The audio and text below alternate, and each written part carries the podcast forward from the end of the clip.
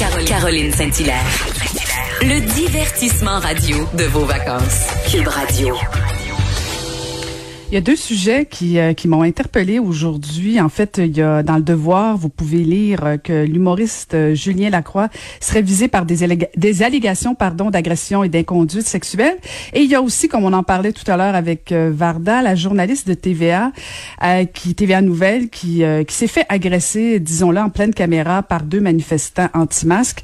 Et je voulais en parler avec un avocat qui pourrait peut-être nous éclairer un peu là-dessus. On va retrouver maître François David Bernier qui est avocat et animateur de l'émission Avocat à la barre à Cube Radio, que vous pouvez écouter en balado. Bonjour François David.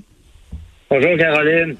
Alors, on va commencer avec le sujet numéro un. C'est partout, c'est sur les réseaux sociaux, mais c'était aussi euh, en pleine télévision. Euh, Karianne Bourassa qui s'est fait agresser euh, par deux manifestants anti-masques. Dis-moi, François David, selon toi, selon ton expérience, est-ce qu'il y a matière à poursuite aux criminels? Ben oui, oui, il y a matière à poursuite aux criminels, mais est-ce que ça va arriver? Je ne sais pas, mais il euh, faut comprendre. J'ai vu la photo, je ne l'ai pas vue euh, en vidéo, mais euh, prendre euh, quelqu'un comme ça par la taille de, cette manière-là, ça peut constituer une agression sexuelle. C'est fait de manière à, atteindre un peu l'intégrité sexuelle. C'est fait d'une manière là, euh, de flirt. On peut pas prendre quelqu'un par la taille comme ça, puis euh, sans son consentement. Fait que déjà là, il y a, y, a, y a, possibilité d'accusation criminelle pour une forme d'agression.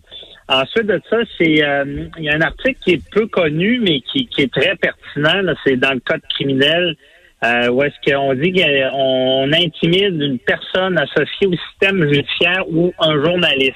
Fait que d'intimider un journaliste qui fait son travail, ben, c'est criminel aussi. Il peut y avoir des accusations. Et euh, il y en a qui vont dire ben c'est sévère, mais c'est pas si sévère parce que comprenez bien que euh, le, but de ça, c'est imaginer si on intimidait des avocats dans leur travail, si on intimidait des juges, tout le système ne fonctionnerait pas. Et il y a, il y a, des euh, y a le, la liberté de presse qu'on sait là, qui est très, très forte. C'est très important dans notre système parce que les gens ont le droit de, savoir. Ça, on sait que ça, ça a fait avancer beaucoup le droit, beaucoup, euh, beaucoup de choses, la liberté de presse. Là.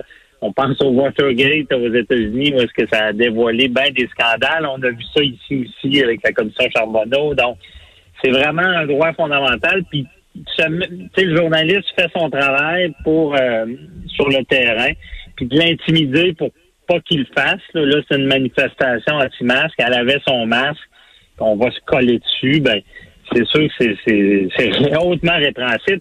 Je vais, je vais, je vais garder mes mots parce que si j'avais à les désigner, là, ce serait pas des mots juridiques. Ça, ça serait, ça ressemblerait à des crétins, des, des, des innocents. Là, tu sais, c'est, je veux dire, d'arriver dans la bulle de quelqu'un. Puis on en voit quelques-uns aussi. Un, tu sais, je viens de dire deux choses l'agression possible, après ça l'intimidation puis aussi le contexte de la COVID. Tu sais, on a vu des, des fins finaux qui croient pas à ça, puis ils viennent faire semblant de te donner un bec, puis dire ah c'est pas grave, c'est pas grave, puis ils viennent te coller. En tout cas, il y a quelqu'un qui m'a fait ça une fois, puis regarde, c'est pas des, c'est pas drôle, c'est pas des blagues à faire, parce que même si elle avait un masque, c'est, euh, c'est pas ça qui la protège complètement. On sait si eux en ont pas.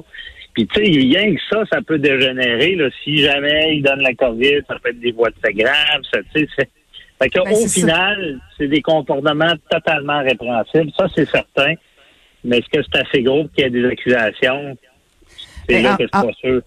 En fait, je suis contente que tu fasses allusion à la pandémie parce que imaginons, bon, le pire scénario là, euh, qu'effectivement elle contracte la COVID ou quoi que ce soit.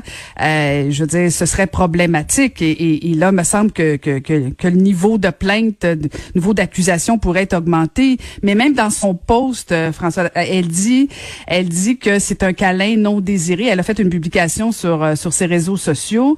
alors avec, tu sais, partout on parle de la vague de dénonciation est-ce que tu penses pas que comme employeur TVA aurait pas une responsabilité en disant on va protéger nos employés et oui on va poursuivre? Parce que si TVA puis là je je, veux pas euh, je veux pas me, me, mm-hmm. me, mettre à la place de, de, TVA mais il a une responsabilité comme employeur de dire je vais protéger mes employés. Euh, sinon ça envoie un drôle de message alors qu'on a une vague de dénonciation. Euh, je sais pas il me semble que même ben, si ça peut faire peur à certaines personnes quand même. Ah, c'est sûr qu'il a donné l'exemple parce que clairement, un câlin non désiré, c'est dans le code criminel, c'est une agression. C'est clair.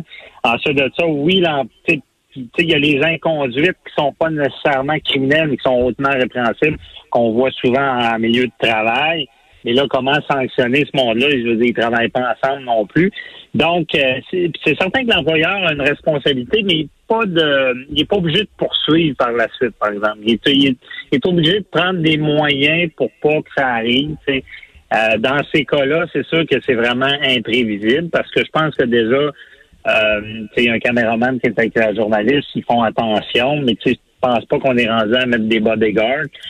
C'est sûr que les, le comportement des gens en foule, on s'attend à ce qu'il soit correct. Puis ces gens-là, ils, ils, ont, ils ont carrément déraillé. Puis mm-hmm.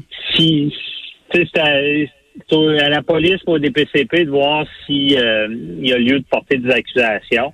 Mais c'est certain que je pense que l'exemple aussi peut être donné. Là, je veux dire, ces gens-là qui, qui ont été pris en photo, je pense que leur milieu doivent leur reprocher aussi d'avoir fait un geste comme ça, parce que je ne sais mm. pas s'il aurait pu être en état d'ébriété ou quoi que ce soit, mais ça se fait pas. C'est clairement, mm-hmm. Je veux dire, quelqu'un de normal fait pas ça, là. C'est, c'est, mm-hmm. ah, dommageable. Ça peut être des kings aussi dans leur réseau aussi. Là. On ne sait pas comment ça réagit, là, mais bon, ce sera à suivre. Eh, je vais absolument t'entendre sur euh, sur le papier du Devoir aujourd'hui sur euh, sur les allégations contre l'humoriste Julien Lacroix, euh, des allégations d'agression et d'inconduite sexuelle. bon, il a, il, a, il a quand même fait une publication en niant puis en disant que la, la, la journaliste l'avait pas contacté. Or, la journaliste semble dire que c'est faux. Ils ont essayé de se parler. est-ce que est-ce qu'il y a matière à poursuite encore une fois pour Julien Lacroix ou si là, on est ailleurs que, dans le dossier, euh, dans les autres dossiers? Ben, c'est sûr que je comprends le dossier Safia Nolin puis euh, Morin. C'est encore là, moi je pense que ça semble beaucoup plus grave quand on parle de, de, relations non consentantes. Ça s'appelle un viol. Là, c'est, ben maintenant, c'est plus le mot qu'on utilise, c'est le mot qu'on utilisait à l'époque mais c'est une agression sexuelle qui, qui, qui, qui est pas euh, qui est pas de premier degré, qui est dans le sens qui, qui, qui est beaucoup plus grave que quelqu'un qui va te donner une tape ses fêtes, sans banaliser le reste, là, mais euh, donc c'est des allégations très sérieuses. Moi, ce que j'ai lu, c'est c'est encore une fois, ça mérite de si c'est arrivé, de porter plainte à la police. Parce que là, je pense que si c'est arrivé, la façon que c'est écrit, on a franchi cette ligne-là de l'inconduite à l'agression. Donc, je pense qu'on est dans un autre monde, mais j'ai pas le choix de rappeler que c'est pas de même ça marche. C'est, euh, je veux dire, c'est arrivé, c'est pas arrivé, je sais pas, mais on, est rendu déraillé sur la manière qu'on va traiter les plaintes d'agression sexuelle. Tu sais, là, c'est encore le tribunal populaire euh, c'est sûr que quelqu'un qui a, neuf victimes, c'est sûr que c'est beaucoup plus dur à, défaire que s'il y avait une personne. C'est des fois c'est un peu des, des, euh, donc en, des poursuites en diffamation en civil dans ce domaine-là, ben, c'est très difficile parce qu'il y a beaucoup de de, de, plaintes. Donc, euh, tu sais, je ne sais pas. Mais, mais moi, c'est sûr que ce que je dénonce tout le temps, c'est la manière que c'est fait. Ces femmes-là, c'est pas aux journalistes à faire des procès, c'est d'aller voir la police. Je sais, le monde, il, y a comme une vague, puis déjà, le système marche pas. On a un des meilleurs systèmes au monde, puis il faut seulement aller voir les policiers. Ça a beaucoup évolué. Les, les, présumées victimes sont prises en charge. Puis, tu sais, ça prend un système de justice. Parce que oui, des fois, c'est vrai, des fois, c'est pas vrai, mais et c'est, c'est, c'est, on, on s'est battu pour avoir un système avec une présomption d'innocence, puis malheureusement, il y, a des gens qui comprennent le, risque de dérive qu'on a, le total du système, parce que quelqu'un qui est accusé à, à tort, là, je dis pas que c'est vrai ou pas, mais quelqu'un qui est accusé à tort, j'en ai vu, j'ai vu en matière familiale des femmes accusées d'avoir agressé des enfants quand c'était pas vrai. Mais c'est vraiment, ça aussi, accusé à tort, c'est une forme d'agression de l'âme, de la dignité, puis ça détruit des vies, ça aussi. Donc, il faut ramener ça à un équilibre. C'est sûr qu'il y a de l'ouvrage à faire sur le système, parce qu'on là, on sent que les, les, les, présumés victimes y croient pas. Bon, ça, c'est sûr que pour un système judiciaire, quand la population y croit pas, ben c'est hautement dommageable. On le sait que l'apparence de justice est très importante. donc, il y a beaucoup de travail à faire là-dessus mais c'est pas la manière. Je peux pas euh, endosser la façon que c'est fait parce mm. que ça laisse place à tellement d'abus, à tellement de, de, de Dans le temps, on, brûlait le monde sur la place publique, sur le bûcher, là, on brûle la dignité dans le temps de le dire sans défense, sur la place publique, sans juger de ce que les gens ont fait. Il y en a que ça peut être vrai, il y en a que c'est pas vrai, mais la manière que c'est fait, c'est dommageable.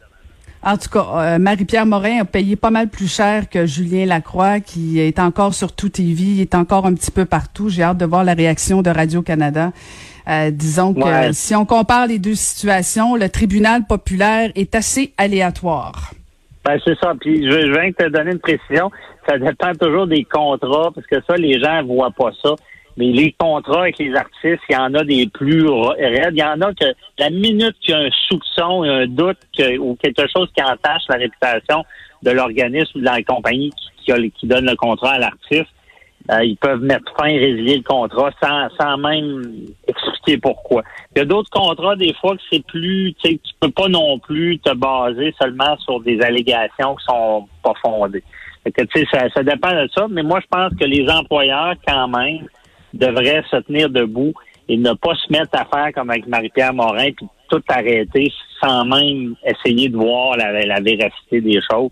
C'est sûr que ça, je trouve ça un peu trop euh, dans le balancier de, de, de, sans même poser de questions, de tout arrêter contre En tout cas, histoire à suivre. À suivre. Ben, merci beaucoup de nous avoir parlé ce matin. Merci à toi. Bye bye. Merci. C'était François-David Bernier, qui est avocat, animateur aussi à l'émission Avocat à la barre à Cube Radio, que vous pouvez écouter en balado.